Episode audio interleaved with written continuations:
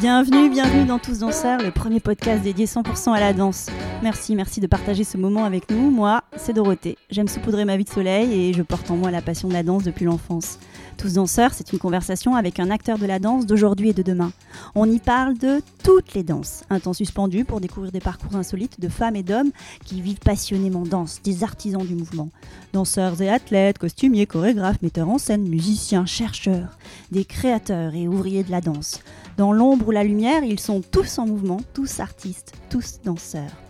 Le podcast est disponible sur de nombreuses plateformes, alors abonnez-vous pour ne pas manquer de nouvelles rencontres autour de la danse. Et surtout, n'oubliez pas de laisser un mot doux ou une note 5 étoiles sur iTunes ou Apple Podcast. Ah, j'oubliais, n'hésitez pas à m'écrire sur l'Instagram Tous Danseurs si vous avez des questions. Aujourd'hui, je reçois Rose Amélie Dacuna, programmatrice pour ce podcast dédié à un métier de la danse. Rose Amélie a développé son savoir-faire de programmatrice artistique chez Paul Ansen et à la Villette. Son créneau, les danses urbaines. Dans cet épisode, Rose Amélie nous fait découvrir les dessous de son métier et donne également de nombreux conseils pour que les danseurs puissent mener à bien des projets de création. Alors prenez des notes, on l'écoute avec joie. Bonjour Rose Amélie. Bonjour Dorothée. Rose Amélie, je suis ravie de te voir en face de moi, d'avoir cette conversation aujourd'hui avec toi. C'est chouette. Ouais, c'est génial de pouvoir se rencontrer. Euh, on a déjà eu quelques discussions avant et je trouve ça bien de pouvoir le faire là en direct. Tu vas commencer par te présenter. Moi, je suis Rose Amélie. Je travaille de l'autre côté, euh, ce métier euh, d'ombre souvent, qui est le métier de programmation artistique. Programmation, production, diffusion, organisation d'événements. Et je suis spécialisée dans les danses urbaines. Les danses urbaines, donc depuis plus de 14 ans. Hein. J'ai commencé assez tôt ouais, avec un stage, donc euh, oui, depuis, mais oui, ça va faire presque 15 ans que je suis là-dedans. Que tu œuvres pour le rayonnement de la danse, de la culture, des danses des danses, de la culture hip-hop, des danses urbaines, parce que ça englobe beaucoup de choses, les danses urbaines, beaucoup de styles, et c'est infini et ça évolue en permanence, donc en fait on s'en lasse pas du tout. Alors d'abord au sein de Paul en scène. Oui, de la compagnie Cafig, devenu Paul Pic, puis Paul en scène. Et puis la Villette, plus récemment. Exactement, depuis un an. Et là, tu as décidé très récemment de voler de tes propres ailes. Ouais. Tu vas nous raconter tout ça Ouais. C'est trop bien. Ce que j'espère, en fait, c'est pouvoir mettre cette expertise au service euh, des danseurs et des chorégraphes. C'est un métier euh, qui est un métier d'accompagnement euh, et que j'ai même fait avec des danseurs très amateurs, puisque j'ai même géré une école de danse hip-hop. Donc finalement, j'ai suivi des parcours depuis très très jeune, de jeunes collégiens qui ont envie d'être danseurs. Et j'aime beaucoup pouvoir voir naître cette petite flamme et puis se dire comment on aide à, à ce que ça puisse vraiment exploser, qu'ils puissent s'épanouir professionnellement, en fait. Comment on professionnalise des parcours qui sont à la base des passions de danseurs.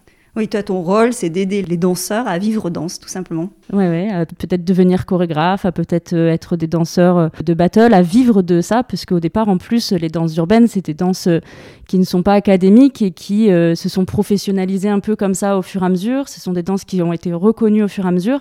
Donc, il y a, je trouve, d'autant plus besoin d'apporter des informations, d'être proche d'eux pour leur donner cette reconnaissance. Et toute la matière pour qu'ils puissent se débrouiller tout seuls, c'est ce qu'on va faire aujourd'hui? Ouais. Enfin, on va pas donner toute la science. Non, sinon ça, j'aurais plus de boulot s'ils se débrouillent tout seul. Mais quelques tips pour euh, commencer à se dépatouiller un peu tout seul. Et avant de rentrer euh, dans les conseils pratiques, j'avais quand même envie d'avoir ta vision sur le mouvement, parce que ça fait 15 ans.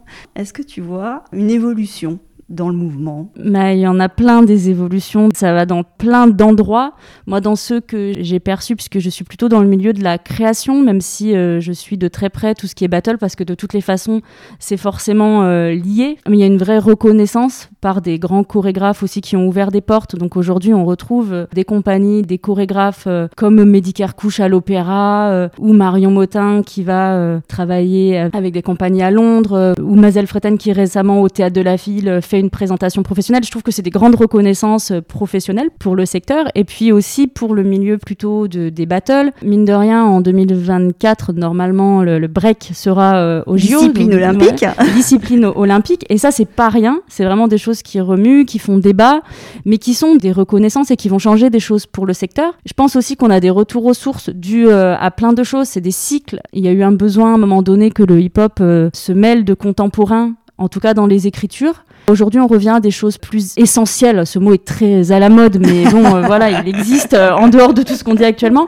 Et par exemple, ce qu'a fait Ousmane Sy, co-directeur du collectif et qu'on regrette déjà beaucoup, c'est très important parce que euh, avec un spectacle comme euh, Queen Blood ou euh, plus récemment One Shot et puis tout ce qu'il fait pour le milieu, ça permet de faire prendre conscience et confiance à des danseurs qui peuvent faire ce qu'ils ont envie de faire, qui ne sont pas obligés de métisser leur danse ou d'être à tout prix dans des collaborations, mais en tout cas de croire en ce qu'ils font. Moi, Ousmane Si, c'est quelqu'un avec qui j'ai beaucoup, beaucoup échangé ces derniers temps. Et c'était vraiment quelque chose qu'il souhaitait faire. Moi, je me sens une dette aussi envers ces personnes-là qui ont ouvert des portes, de pouvoir continuer à œuvrer dans ce sens-là. Donc toi, tu parles de reconnaissance, tu parles aussi du fait de revenir à l'essence du mouvement pour les danses urbaines. On n'a pas forcément besoin de métisser, de mixer sa danse avec d'autres cultures bah, de danse. En tout cas, on peut faire euh, plusieurs, de plusieurs manières, parce qu'il y a aussi des personnes qui font très très bien, des chorégraphes qui métissent, qui font du hip-hop contemporain. Mélina Boupetra, par exemple, c'est des personnes qui sont très très intéressantes. Jeanne Gallois, enfin je pourrais en citer plein, euh, tu as certainement interviewé.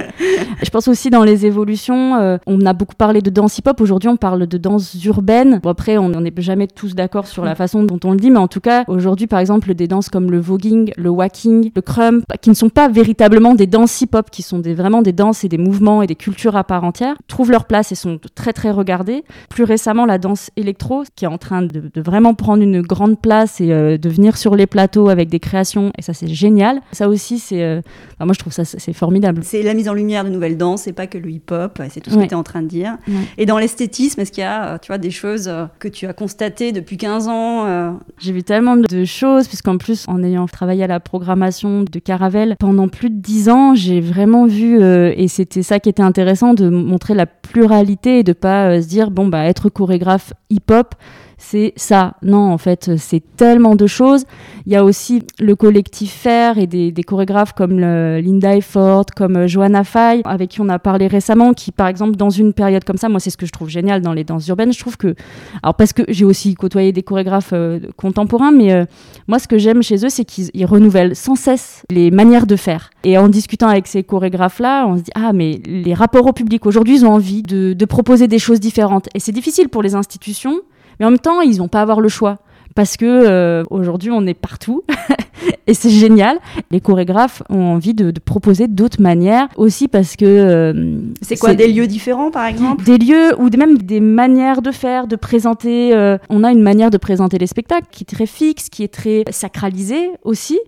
Ce qui fait qu'aujourd'hui, malgré tout, euh, en France, il y a euh, un pourcentage très minime de personnes qui vont voir des spectacles. Ça reste quand même un privilège. Pourquoi, en fait? Et je me questionne là-dessus. Pourquoi? Et je trouve que eux soient à ces endroits-là et se questionnent et s'y intéressent et se disent, ben, on va aller chercher les publics ailleurs, là où ils sont. Moi, j'ai envie d'accompagner ces réflexions-là. Et pourquoi les danses urbaines dans ta vie? Pourquoi elles sont si centrales? Euh, Elles me sont tombées dessus parce que je les connaissais pas euh, forcément. Moi, je viens plutôt d'un milieu rural. Euh, sauf que quand j'ai fait un premier stage donc à la compagnie Cafig, j'ai pu découvrir tous ces danseurs, tous ces chorégraphes, toute cette énergie, cette dynamique. Et puis je m'y suis reconnue puisque en venant d'un milieu qui ne côtoyait pas le milieu du spectacle, je me sentais pas du tout légitime. Et du coup, j'ai trouvé une famille qui vivait la même chose que moi parce que finalement, c'est vrai que ça reste un milieu euh, qui peut parfois sembler difficile d'accès. Et moi, j'ai eu l'impression d'être de leur côté et de me battre avec eux en me disant, mais en fait, euh, allez, on, va y aller, on a le droit d'être là. J'ai trouvé une place avec les danses urbaines et euh, avec les danseurs. Et du coup, j'ai plus eu envie de quitter cette énergie-là, quoi. Une famille de cœur. Et qu'est-ce que tu aimes particulièrement dans la culture des danses urbaines? Et il y en a qui les appellent les danses de la contre-culture. Ça, c'est Raphaël Stora. ouais, ouais, ouais, il y, a ça aussi. C'est aussi proposer. Euh, bah, c'est très politique, hein, de toutes les façons, aussi d'être aux endroits des danses urbaines. C'est proposer des alternatives, euh, d'autres manières de penser. Je trouve qu'en plus, c'est avant-gardiste. C'est une contre-culture, mais c'est aussi une culture avant-gardiste sur plein de choses, des questions de féminisme. Je trouve que c'est des espaces aussi où, euh, une fois qu'on y a sa place, il y a cet aspect famille, il y a euh, quelque chose aussi de très collaboratif qui, moi, me plaît euh, beaucoup. Le collectif, il est très, très important dans les danses urbaines. Et moi, j'adore euh, aussi ça, de travailler, de penser ensemble avec des équipes. J'ai toujours travaillé comme ça, avec et jamais pour. On va réfléchir ensemble à qu'est-ce qui serait bon pour vous, quoi. Super. Tu as exercé plusieurs fonctions mais il y en a une quand même qu'on a envie d'aborder, c'est la fonction de programmateur. C'est quoi le rôle d'un programmateur? C'est euh, faire le lien entre des œuvres et un public, mais ça serait le rôle du médiateur aussi. Programmer des spectacles, c'est... Euh, bon, moi j'ai une vision du programmateur euh, un peu ambivalente. Oui, c'est faire des choix de spectacles qui nous semblent intéressants de proposer à des publics, à des professionnels. Donc voilà, on a un rôle aussi de repérage. de prescripteur? Ouais, normalement c'est ça, sauf que ben, le métier de programmateur, il a beaucoup évolué aussi parce que la société évolue, qu'il y a des grandes logiques de billetterie, de remplissage de salles et que du coup le métier de programmateur il est contraint par euh, plein de choses et moi j'ai l'impression de plus en plus de choses en fait. Euh, programmer des spectacles, ce n'est pas euh, programmer les spectacles qu'on a aimés en disant ah tiens j'ai bien aimé ça, allez on va le programmer. Non, ça, ça prend en compte tellement, tellement d'autres choses. Et alors, quels sont les critères que tu regardais en priorité? Il y a forcément de l'émotionnel quand on va voir un spectacle. J'ai jamais été directrice de structure, donc j'ai jamais été directrice de programmation. J'ai toujours assisté des personnes à la programmation, donc avec cette expertise des danses urbaines. Recommander en fait. Toi, tu voilà, fais des, je fais des recommandations à des personnes qui ont la décision finale, que ce soit euh, à Caravelle, à Pôle en Seine ou à la Villette. Je fais des propositions. Alors, il y a euh, prendre en compte tout un, un contexte. Ça va dépendre de la ligne artistique du lieu où on travaille. Donc, par exemple, il y a une ligne artistique qui est définie au préalable une ligne artistique définie, c'est sûr. Par exemple, à la Villette, il y a une grande place pour les danses urbaines, mais il y a surtout, euh, dans un endroit par exemple comme la Villette, des contraintes d'espace, puisque euh, on programme pas les mêmes spectacles euh, en fonction de la taille du plateau ou de la jauge, parce que s'il y a 1400 places dans la salle, bah, il faut remplir. Et puis en même temps, ça veut dire que les personnes qui sont tout en haut voient, je fais des grands gestes en même temps, alors qu'on est, est pas. C'est pas grave, moi je les vois. tu les vois. alors qu'on est donc très loin, donc ça veut dire qu'il faut dans ce genre de salle des pièces d'envergure, ce qu'on appelle d'envergure, donc avec souvent beaucoup de danseurs, avec des interprètes qui ont une grande portée. Donc si on a des salles avec 300 euh, places, une petite hauteur sous grille, ça veut dire pas de décor. Donc quand on va regarder un spectacle, euh, on regarde les spectacles de manière clinique. On se dit euh, Ok, d'accord. Alors là, attends, qu'est-ce qu'il y a comme. Ah ouais, t'as vu tous les projets qu'il y a Non, mais ça, ça passera jamais. Euh, c'est trop lourd, c'est trop ci, c'est trop ça. Il y a le cadre technique. Voilà, celui-là, il est incontournable et on le comprend bien. Je trouvais intéressant, tu parlais de ligne artistique. Est-ce que cette ligne artistique, elle peut différer d'une année sur l'autre? Et tu vois, parce que la Villette, tu me dis, c'est les danses urbaines, mais c'est très large.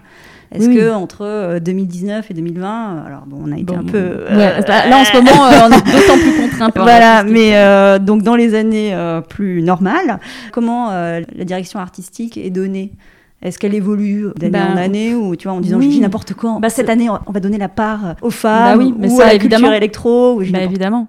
Évidemment le, par exemple la place des femmes ça a été une question euh, c'est en permanence. Mais c'est vrai qu'on va euh, nous demander d'accorder une, attention particulière à ce genre euh, de forme où on va se dire ah ben par exemple ben tant Covid peut-être des formes qui vont pouvoir se faire in situ dans les écoles donc voilà on, on a souvent une espèce de catalogue comme ça de spectacles qu'on peut sortir à un moment donné. Enfin, la programmation, ça se fait aussi comme ça, c'est des opportunités. Donc, euh, on va faire des réunions de programmation, puisque dans un endroit comme la Villette où c'est pluridisciplinaire, il y a la personne en charge du cirque, euh, des personnes qui vont être plus euh, théâtre, et il faut arriver à faire sa proposition au bon moment. Voilà, il y a le bon moment. ah, là, j'ai une fenêtre pour proposer quelque chose, bah, allons-y. Toi, tu disais que tu recommandais. Et donc, comment se fait le choix final? C'est le directeur hein, qui fait la programmation. Il y a aussi des questions de planning. Il va lui euh, accorder un équilibre général aussi. Il sait qu'il va avoir 4-5 spectacles euh, dans urbaine dans l'année. Peut-être euh, il va avoir envie de mettre des battles cette année-là. Donc, on va, on va essayer de proposer des choses comme ça. Après, voilà, dans des temps un peu plus mouvants comme cela, il va dire oui, mais moi j'ai fait tant de reports, donc j'ai plus de place. ah ouais, mais plus de place comment ça Il faut quand même qu'on puisse présenter les spectacles. Donc, euh, on va débattre, on va discuter, on va revenir. C'est aussi beaucoup de détermination. Ok, il m'a dit non cette fois-là, mais je lâche pas l'affaire. Je vais y revenir à un autre moment. Et j'y reviens, et j'y reviens. Et au bout d'un moment, bah, ça passe. C'est aussi des liens qui se tissent fortement avec un directeur, une directrice qui va faire confiance, qui va dire, bon, bah, si elle insiste sur ce spectacle-là. Et toi, les principales difficultés que tu as pu euh, rencontrer? Je trouve que c'est une position super délicate. Le métier de programmateur, moi je faisais de la programmation, mais je faisais de l'accompagnement d'artistes. Beaucoup, beaucoup d'artistes, beaucoup de conseils, de la coproduction, de l'accueil en résidence, et il y a très peu de possibilités. Et en fait, cette position-là de dire, bah non, ça sera pas possible, ou euh, de devoir euh, faire des retours aussi, puisque c'est une responsabilité de programmateur de faire des retours aux artistes quand on va voir leur première, quand on va voir des sorties de résidence.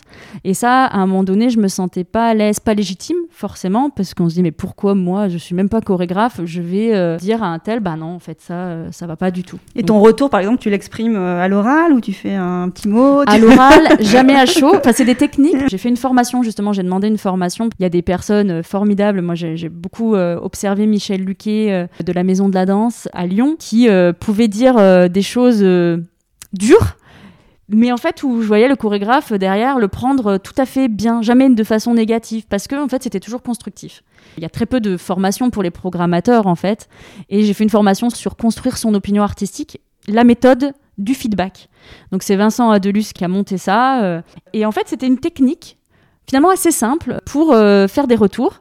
Alors je le fais jamais à chaud. Souvent, ce que je dis euh, aux, chorégraphes, aux danseurs. Tu euh, fuis, tu pars en cours. non, je fuis jamais. Par contre, je vais dire, mais par contre, on, parle, il n'y a pas de mm. souci, on mm. échange et tout. Mais si tu veux des retours, alors qu'est-ce que tu en as pensé?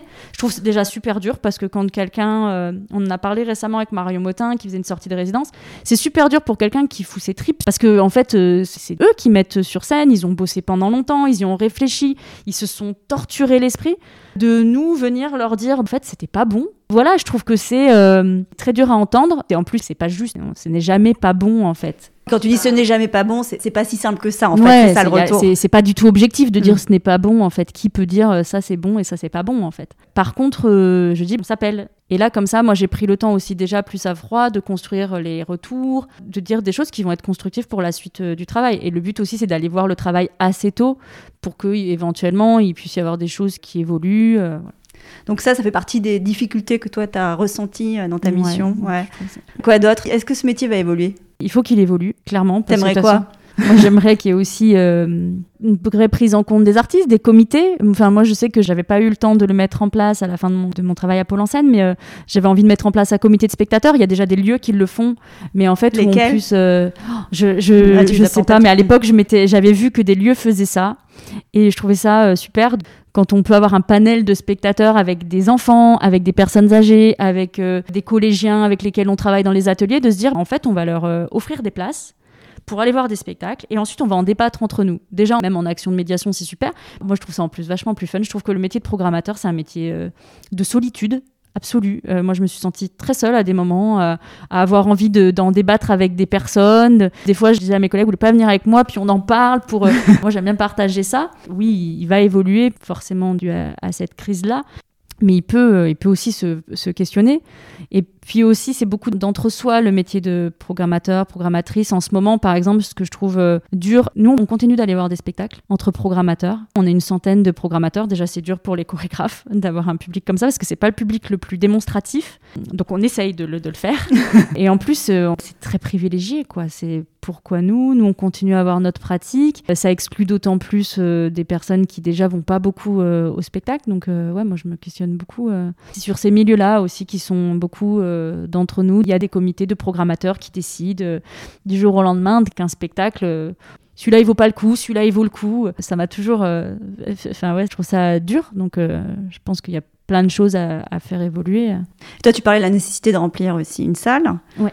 On prend des noms qui rassurent. Il faut dans des grosses salles forcément mettre des noms que le public va connaître, qui nous semblent des valeurs sûres. Et comment on fait la place aux nouvelles générations Alors, c'est ça la difficulté. Bah, en fait, de mettre des valeurs sûres aussi, en même temps, c'est des économies, c'est des équilibres. Euh, c'est-à-dire qu'en mettant euh, des grosses pièces de cirque, par exemple les sept doigts de la main, on sait qu'on va remplir ça a cartonné. On peut mettre les places assez chères parce que euh, on se fait ce cadeau-là. Ça permet de faire rentrer de l'argent pour prendre des risques. C'est des arbitrages que vous faites comme ça. Dans les lieux dans lesquels euh, j'ai travaillé, puis enfin, les programmateurs avec qui je parle, c'est beaucoup ça. Pour garder une certaine euh, diversité de propositions et donc prendre le risque qu'un spectacle marche moins. C'est une vraie mission. Hein. C'est du service public de toutes les façons. Donc c'est important qu'il y ait une représentativité, qu'il y ait une diversité. Oui, parce que toi tu travaillais pour un service public, mais le rôle du programmateur n'est pas que euh, Oui, non, non, c'est pas Ouais. du rôle de service public. Mais après, Ouais. moi, je, voilà, je Oui, tu parles de ton expérience. je parle de mon expérience et puis ça me tient à cœur aussi. Enfin, on- les spectacles sont présentés à des publics aussi, donc euh, c'est nécessaire que les artistes aient des espaces d'expression. Le challenge du programmateur, là, à la sortie du Covid,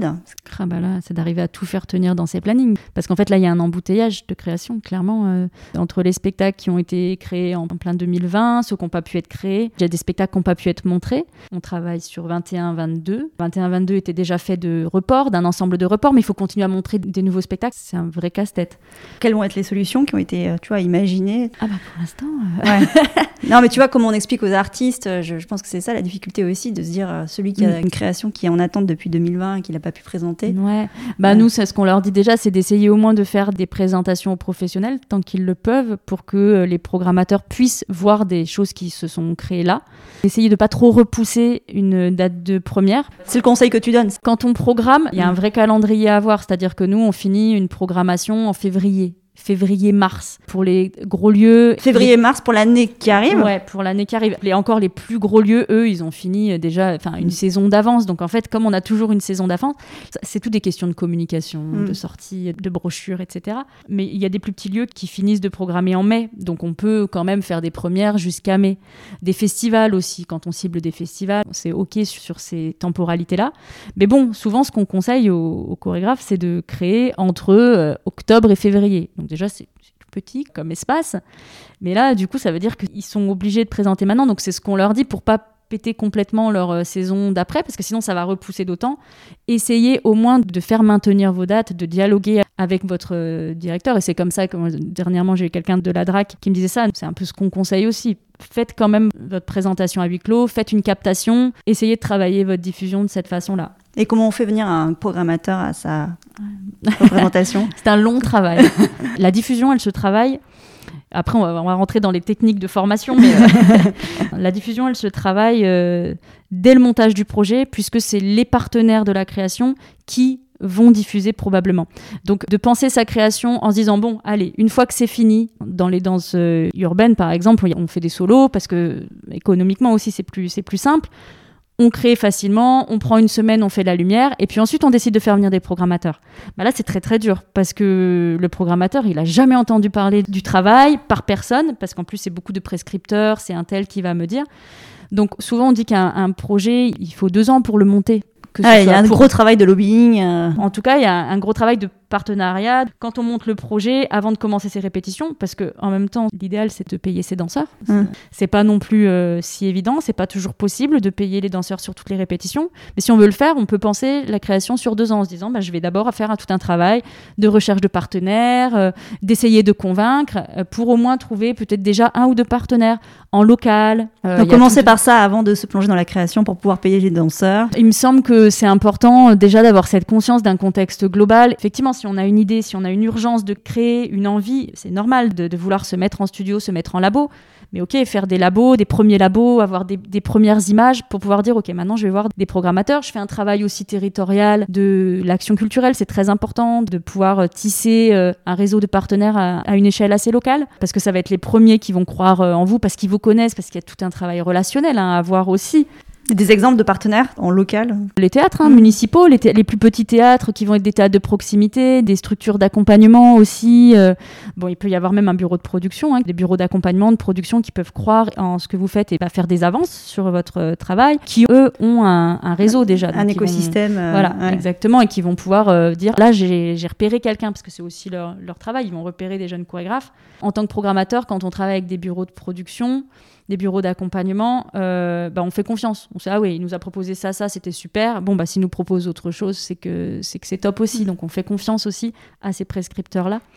Mais euh, ça peut aller de la MJC aussi, la ville, quoi, là aussi la municipalité, parce qu'en travaillant dans la MJC, en travaillant euh, avec la ville, petit à petit, euh, pour un, un jeune danseur, chorégraphe, d'aller déjà essayer de rencontrer la personne en charge de la culture dans sa ville, c'est important. Ça va permettre aussi déjà de créer des C'est ce que j'ai observé avec la compagnie Café. Il y avait un énorme travail euh, de territoire, un énorme travail avec les publics qui faisait que du coup pour le théâtre, c'était génial. Les spectacles sont présentés, non seulement c'est de grande qualité, euh, on sent qu'il y a vraiment quelque chose d'intéressant, mais en plus il y a tout un potentiel de public déjà, puisqu'il y a eu des interventions. Donc pour les, les, les personnes en charge des relations publiques, c'est c'est important. C'est important. voilà, c'est important. C'est important.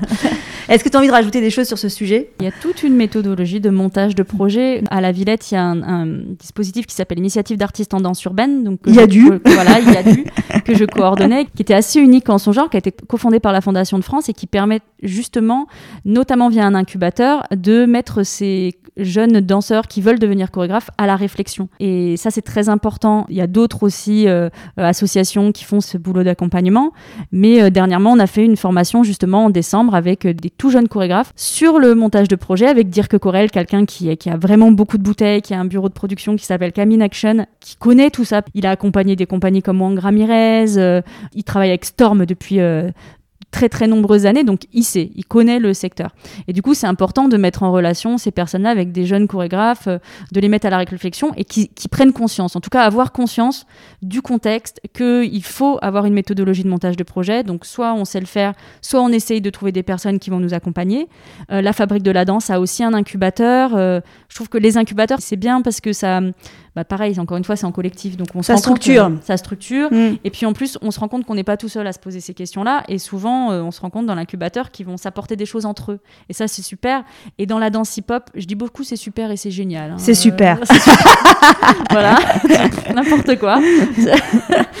dans la danse hip-hop, un truc super, euh, on va redire ça, mais non, mais un truc formidable dans la danse hip-hop, c'est la transmission de pair à pair c'est toujours comme ça. Au départ, en tout cas, on n'apprenait pas la danse hip-hop de manière académique, donc euh, on l'apprenait euh, dehors, en bas d'immeuble ou euh, devant l'opéra, avec les anciens, avec les plus grands, avec les copains, les copines, et du coup, de pouvoir continuer à le faire, même à un niveau de chorégraphe de l'institution, c'est très important. Et donc de mettre en contact les chorégraphes du collectif d'autres chorégraphes, et en plus, ils ont envie de le faire. Ils ont vraiment envie de transmettre ce par quoi ils sont passés eux pour que ça leur, euh, ça leur serve. Quoi. Et donc l'idée, c'est d'accompagner ces initiatives-là.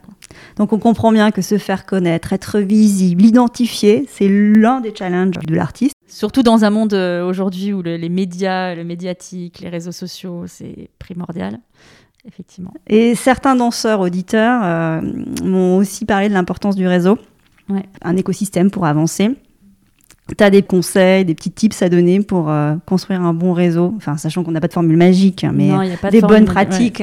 Le réseau, il faut le penser comme une sorte de, caillou qu'on jette et puis qui fait des, des rivières. Des, rivières, voilà, ça, des ricochets autour des ondes. On va avoir un petit réseau au tout départ, mais le réseau, ça va être euh, beaucoup de rencontres. Moi, ce que je conseille souvent, c'est de fréquenter un maximum les lieux, d'aller voir des spectacles soi-même, de prendre vraiment le temps d'aller voir des spectacles, de fréquenter euh, tous ces lieux où on peut rencontrer des programmateurs, euh, des programmatrices, des accompagnateurs, des médiateurs, des professionnels en tous les cas. Parce qu'au bout d'un moment, ils vous voient, ils vous connaissent. Il y a toujours quelqu'un qui va finir par vous présenter quelqu'un. C'est beaucoup de relationnel. Il y a des personnes qui savent le faire très bien, quoi, de dire euh, tu me passes ton mail, je t'envoie le dossier ou ok. et en fait, ça y est, ça c'est un premier maillon du réseau. Au début, c'est très chronophage. On a l'impression, on se dit, purée, j'ai une personne, deux personnes. Sauf qu'une personne parle à une, une autre. Euh, être présent dans les rencontres professionnelles en permanence, ça prend beaucoup de temps. Et du coup, une fois qu'on a ce petit réseau de programmateurs. Euh, pas que de programmateurs, d'ailleurs. Pas que de programmateurs. Ça peut être aussi, hmm. oui, de, plein, plein d'autres gens du milieu du spectacle. Eh ben, on les chouchoute, on les invite, on leur demande conseil, on les implique. Surtout, on les tient au courant en permanence dès qu'il y a quelque chose. Même si la personne ne répond pas, elle a vu. Et puis, on continue et et on continue. Et c'est pour ça que je trouve les incubateurs euh, importants, c'est que d'être seul face à ce travail-là, c'est vraiment c'est fatigant et on a envie d'abandonner souvent parce qu'on se dit que ça sert à rien. Et puis un jour, ça prend. Et le jour où ça prend, ça peut aller très très vite, quoi. Et là, après, il faut pas se faire euh, trop euh, happer justement parce que les gens projettent sur, sur soi. Et donc dans les incubateurs, tu as parlé de l'IADU, tu as parlé de la fabrique de la danse, t'en connais d'autres? À Nantes, il y a la fabrique 9.0 qui pareil spécialisé dans les danses urbaines. La fabrique de la danse, c'est pas spécialisé en danse urbaine. C'est tout type de danse, ouais. ouais mm. Mais ça tend à se multiplier. Et puis il y en a qui s'appellent pas comme ça, mais il y a certains bureaux de production, d'accompagnement qui réfléchissent de cette manière-là. Je pense à Artrack, qui est à Lille, qui pareil euh, a tout un ensemble d'artistes qui les accompagnent et qui mettent aussi en, un peu en incubation, même si ça se nomme pas comme ça. Et je pense que c'est un format qui va se développer, qui peut se développer. Un jeune chorégraphe, c'est un chef d'entreprise. Ouais, c'est un chef d'entreprise. Qui doit agir sur d'autres choses que le mouvement. Il n'est pas que mm. sur le plateau. Il faut qu'il agisse sur sa communication aussi en permanence. Quelles sont les priorités de ce chef d'entreprise? Donc, on parlait du, du réseau. Alors, ça, c'est une priorité parmi d'autres, mais toi, tu dis la communication. La communication, euh, je vois quelqu'un comme euh, Medicare Couche. C'est ça aussi, quand on connaît Medicare Couche, on, on, comprend le relationnel. Il prend hyper soin des personnes qu'il rencontre. La rencontre, c'est très important pour lui. Il sait aussi sentir les personnes, comment s'adresser à eux. Donc, il y a vraiment le relationnel comment on entretient ça, comment on s'adresse aux, personnes. Donc ça peut être de plein de niveaux. Clairement, euh, les réseaux sociaux aujourd'hui, euh, j'ai beaucoup repéré de danseurs comme ça, en me disant ah lui il a quelque chose, donc je vais suivre, je note, euh, et je fais beaucoup de veille de cette manière-là. Donc la communication c'est super important, les réseaux sociaux, pouvoir faire une très belle vidéo danse, ça vaut le coup en fait. On voit comme les vidéos peuvent buzzer d'un coup et que ça peut entraîner par effet boule de neige plein de choses. Mais pas que, c'est pas que les réseaux sociaux, c'est aussi l'interaction qui peuvent avoir. L'interaction qu'on a parce que du coup, on développe ensuite une relation suite à ça. Mais en même temps, ça m'est arrivé de les contacter via les réseaux sociaux aussi, en disant J'aime beaucoup ce que tu fais, tu viendrais pas donner un stage chez nous C'est quoi tes nouvelles? Tiens-nous au courant. Euh. Donc, toi, tu dis Le danseur est un chef d'entreprise, il, il a quand même une priorité, c'est la communication en tout cas aujourd'hui c'est comme ça. J'aimerais que ça soit moins euh, par les réseaux sociaux et qu'on puisse avoir plus justement d'endroits de, rencontre avec ces personnes-là. Aujourd'hui ça semble un peu euh, incontournable. Mais il y a des personnes qui se le refusent, hein, qui se disent bah non, moi je suis pas, bah je suis pas réseaux sociaux. Mm. Et très bien, il y a aussi d'autres manières, il y a des présences. Il faut juste développer euh, d'autres manières. Avant, euh, on recevait les invitations par papier, les catalogues par papier, toutes ces choses-là. Le papier, de toutes les façons, tend un peu à disparaître. La newsletter, on lit encore beaucoup de newsletters, mais pareil, il y en a tellement. Donc il faut trouver, en tout cas là où on peut trouver euh, les publics. Et en plus, euh, je trouve que ce qui est intéressant, c'est que les lieux, les programmateurs se rendent compte que les publics vont en direct avec euh, les danseurs. Et du coup, je reviens sur Medicare Couche parce que je trouve que c'est hyper intéressant quand même pour l'opéra. Il a été contacté via les réseaux sociaux. Mais parce qu'on se rend compte que Mehdi a développé un réseau de public de façon autonome qui, le suit. Donc, quand on va le programmer, on va se dire, c'est génial, le public va le suivre. Donc communication, est-ce que tu vois autre chose? Euh, alors, bon, ça, c'est mon petit, mon petit combat personnel. Mais alors, ton combat personnel, c'est quoi? Non, le, combat... le droit des artistes, en fait. Je trouve que les, les artistes sont pas assez informés euh, de leurs droits, en fait, de ce à quoi ils ont droit. Alors, à un point de vue individuel, quand ils sont danseurs dans des spectacles pour des chorégraphes, quand on est dans une école, on apprend hein, ces choses-là. Mais quand on a des parcours pas académiques, où est-ce qu'on apprend ça? Comment on se renseigne? Moi, c'est ce que je dis à mes amis. Il y a le CND, c'est un lieu ressource, c'est un lieu qui est fait pour vous. Donc, allez vous renseigner euh, auprès le Centre national de la danse voilà, Centre national de la danse. Ce sont des lieux ressources. Il y a des ressources. C'est pas qu'on fait en sorte que les artistes ne soient pas au courant de leurs droits. C'est juste que comment on fait pour qu'ils connaissent vraiment les lieux ressources. Donc un lieu ressource, c'est un lieu où on peut avoir de l'aide. C'est ça, où on peut faire des rendez-vous. Il y a les agences régionales, euh, Auvergne-Rhône-Alpes Spectacle Vivant. Moi, je suis originaire de la, région lyonnaise, euh, Auvergne-Rhône-Alpes Spectacle Vivant. Fait des fils d'actualité, des rendez-vous individuels mais c'est toutes des choses qui sont ouvertes et gratuites. Donc en fait, euh, comment on fait pour qu'ils se saisissent de ça? Parce que connaître ses droits, c'est euh, acquérir une certaine autonomie. Faire respecter les droits, c'est important aussi. Et quand tu dis faire respecter ses droits, c'est quoi? C'est être rémunéré à un tarif juste, parce qu'il y, a un minimum. Euh, syndical, hein, voilà, normalement on n'est pas payé en dessous d'un certain revenu. Dans une période comme celle-ci, on a des droits, on peut avoir des droits au chômage partiel. Quand on le sait pas, c'est une opportunité pour euh, un employeur de se dire bon, de toute façon, il n'a rien réclamé, donc euh, très bien. Sauf que si on connaît ces trois, on peut aller les réclamer.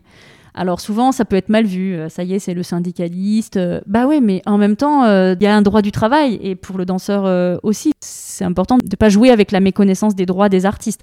Ne serait-ce que faire une petite formation en tant qu'artiste et se dire bah c'est important que je prenne du temps pour étudier mes droits, aller prendre des rendez-vous à droite à gauche, voilà pour vivre de sa danse, euh, il faut essayer de faire son intermittence. Hein. c'est un peu ça mm. aujourd'hui, euh, de faire son intermittence. Donc comment on l'a fait? Est-ce que ça veut dire trouver un équilibre entre euh, de l'action culturelle, si on se sent la fibre pour ça Il faut aussi réfléchir à un plan de carrière, dire ok, quand je pars, qu'est-ce que ça va pouvoir me rapporter? Parce que c'est un métier, c'est professionnalisant.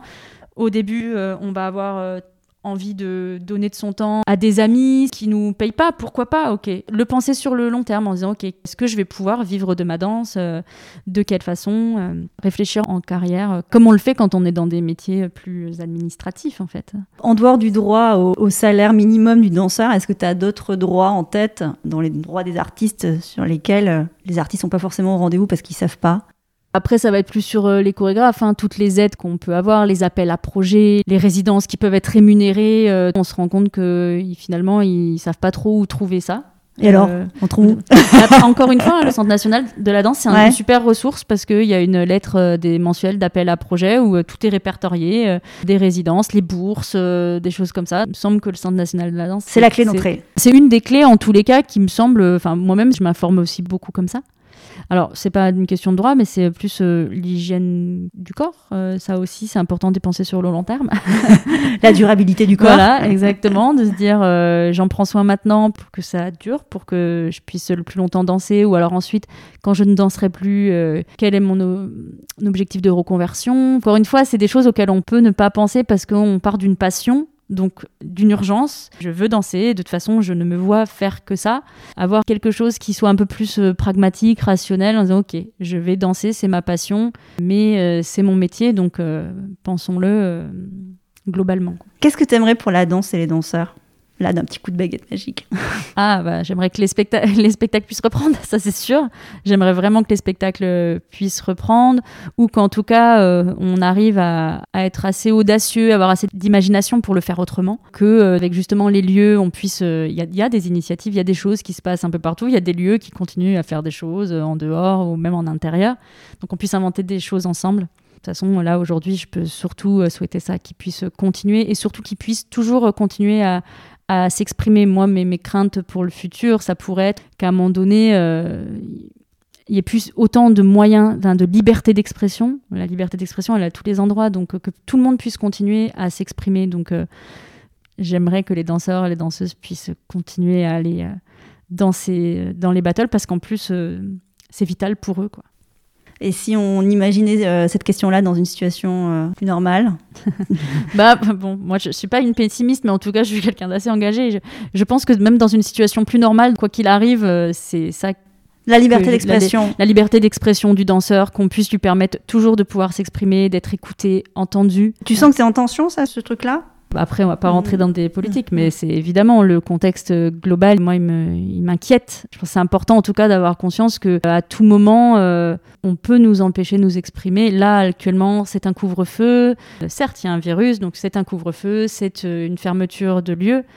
Et voilà, moi, j'ai des inquiétudes pour la suite, pour ce qui, ce qui, va se passer. Forcément, pour les danseurs, les danseuses, les artistes, euh, c'est des, des, questions qui, qui, se posent aussi. Donc, moi, j'ai aussi envie de de pouvoir euh, accompagner euh, ce mouvement-là. De, préserver. Ouais, préserver. Euh, et, ça serait la même chose pour la culture de manière générale? Oui, oui, oui, actuellement pour la culture. J'aimerais aussi, ah, d'un coup de baguette magique, beaucoup plus de, des, renouvellements aussi de direction. Ce qui se passe dans les centres chorégraphiques nationaux est hyper intéressant. Récemment avec le collectif Fer, mais aussi avec la Horde, je trouve qu'il y a une attention portée au collectif, à des choses qui sont très ancrées avec la société, très politiques. Ça, moi, je, suis, Toi, à, fond. je suis à fond là-dessus. Moi, je soutiens à fond ces initiatives-là parce que parce que c'est ce dont on a besoin en fait euh, de moins de, verticalité des choses euh, et puis de, suivre euh, euh, les mouvements de société en fait les mouvements jeunes. Et que les jeunes soient écoutés c'est très important. On a tout à apprendre d'eux et de leur manière de faire. Et pour toi qu'est-ce que tu aimerais ah ce nouveau chapitre qui s'ouvre. Ah oui, c'est un nouveau chapitre qui s'ouvre. Moi, j'aimerais pouvoir euh, avoir la liberté de choisir que des projets qui me font kiffer. Donc, de travailler avec des artistes euh, avec qui je, j'ai toujours rêvé de travailler. Mais là, t'as pas expliqué encore ce que tu allais faire. oui, c'est vrai. on a dit que tu allais voler de tes propres ailes. Mais bah moi, je vais expérimenter, en fait. C'est vrai que ça, depuis 15 ans, j'ai bossé euh, beaucoup, beaucoup et j'ai eu peu d'énergie à réfléchir à ce que je voulais faire vraiment, personnellement. Ce que je sens, c'est que j'ai toujours envie de travailler dans l'accompagnement des artistes, dans le soutien, dans le développer des projets organiser des événements. Donc j'ai envie de mettre cette énergie-là parce que j'ai quand même, je sens que ça bouillonne. Euh, donc j'ai envie de mettre tu, dois le voir. Euh, j'ai envie de mettre cette énergie-là au service d'artistes, ne serait-ce que me battre pour leurs droits, me battre pour qu'ils soient entendus, euh, qu'ils puissent avoir de, de l'argent pour créer leur spectacle.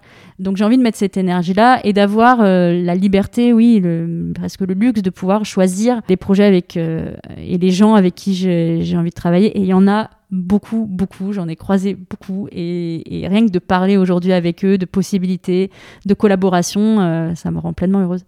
Et toi, alors tu m'as dit que tu n'étais pas danseuse, mais tu danses ou pas en tant Oui. qu'amateur? Oui, en tant Ah bah oui, je, ça serait tellement frustrant de Ouais. pas pouvoir euh, Bouger ton corps. voilà, bouger mon corps. Donc en fait, dès que j'ai pu, je me suis mis dans des projets amateurs. Alors je danse vraiment pour le plaisir depuis, mais depuis que je suis petite. Toi qui as vu plein de spectacles, un spectacle, tu vois, qu'il faut voir absolument.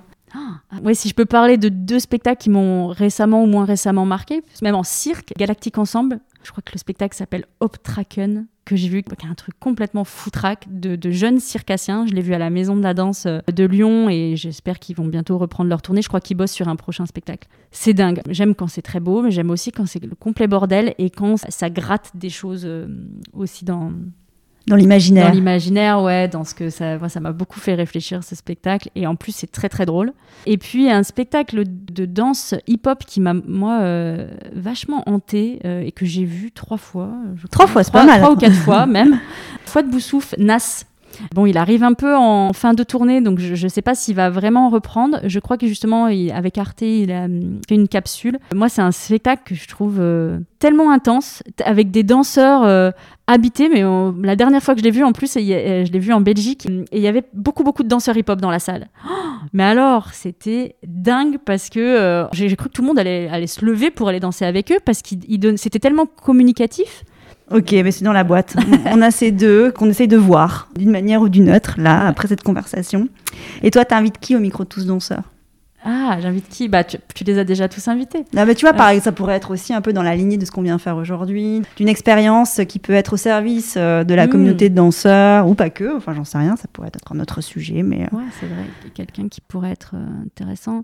Parce que c'est direct et que c'était, euh, je l'ai je l'ai vu hier, je trouve que Romuald Brisolier fait un travail très intéressant et lui, il est, il est euh, du RAF Crew à la base. Du RAF Crew. Il a monté euh, un bureau de production à Lille, donc le bureau Art Track avec D'accord, c'est oui. Et euh, il a inventé l'événement Hip Hop Games Concept, qui est très important pour le milieu hip hop, qui a propulsé pas mal de créations, qui coproduit. Et euh, j'aime beaucoup parler avec euh, Romuald. C'est quelqu'un qui a un vrai engagement pour les danseurs. Il en est lui-même un, donc je trouve que c'est intéressant puisque lui, il est danseur. Mais il a ce besoin d'accompagner cette envie et puis en plus c'est cette capacité d'accompagner d'autres danseurs, d'autres chorégraphes. Donc voilà, j'inviterai Romuald Brisolier. Après, euh, moi, je suis fan de Marion Motin, donc c'est ma, c'est ma. Voilà. donc tu l'as d'ailleurs, j'avais proposé, mais tu l'avais déjà sorti. Donc j'ai écouté euh, récemment le podcast de Marion Motin et j'adore l'entendre parler. Elle me passionne. Elle est intense. Et Oui, une chose qu'on n'a pas parlé, moi, c'est les, femmes. Moi, c'est moi, c'est vraiment les femmes. Je suis féministe, mais aussi grâce à des personnes comme Marion Motin, grâce à des big girls, des Valentine Nagata Ramos, parce que un jour, c'est vraiment en les regardant danser il y a très très longtemps, me dire ah ouais, en fait, elles peuvent faire ça comme les mecs. Et du coup, à toutes les sphères, ça marche. Et je trouve que dans la danse hip-hop, il y a des nanas qui se sont, qui ont vraiment pris des places comme ça, et moi qui m'ouvre la voie. Un grand merci Rosamélie pour ce moment avec toi, c'est très chouette de pouvoir t'entendre. J'espère que oui, que ça sera, que ça sera pas trop décalé euh, par rapport à ce que. Pas du tout, moi je trouve que c'était super d'avoir un épisode comme ça, c'était très chouette. Merci, merci Rosamélie. Ciao, ciao. À bientôt. Ciao. Voilà, clap de fin. À très vite pour refaire danser les mots ensemble le temps d'une conversation. Merci d'avoir passé ce moment avec nous. Et n'oubliez pas, nous sommes tous danseurs. Le podcast est disponible sur de nombreuses plateformes, alors abonnez-vous pour ne pas manquer de nouvelles rencontres autour de la danse. Et surtout, n'oubliez pas de laisser un doux ou une note 5 étoiles sur iTunes ou Apple Podcast. Ah, j'oubliais, n'hésitez pas à m'écrire sur l'Instagram Tous Danseurs si vous avez des questions.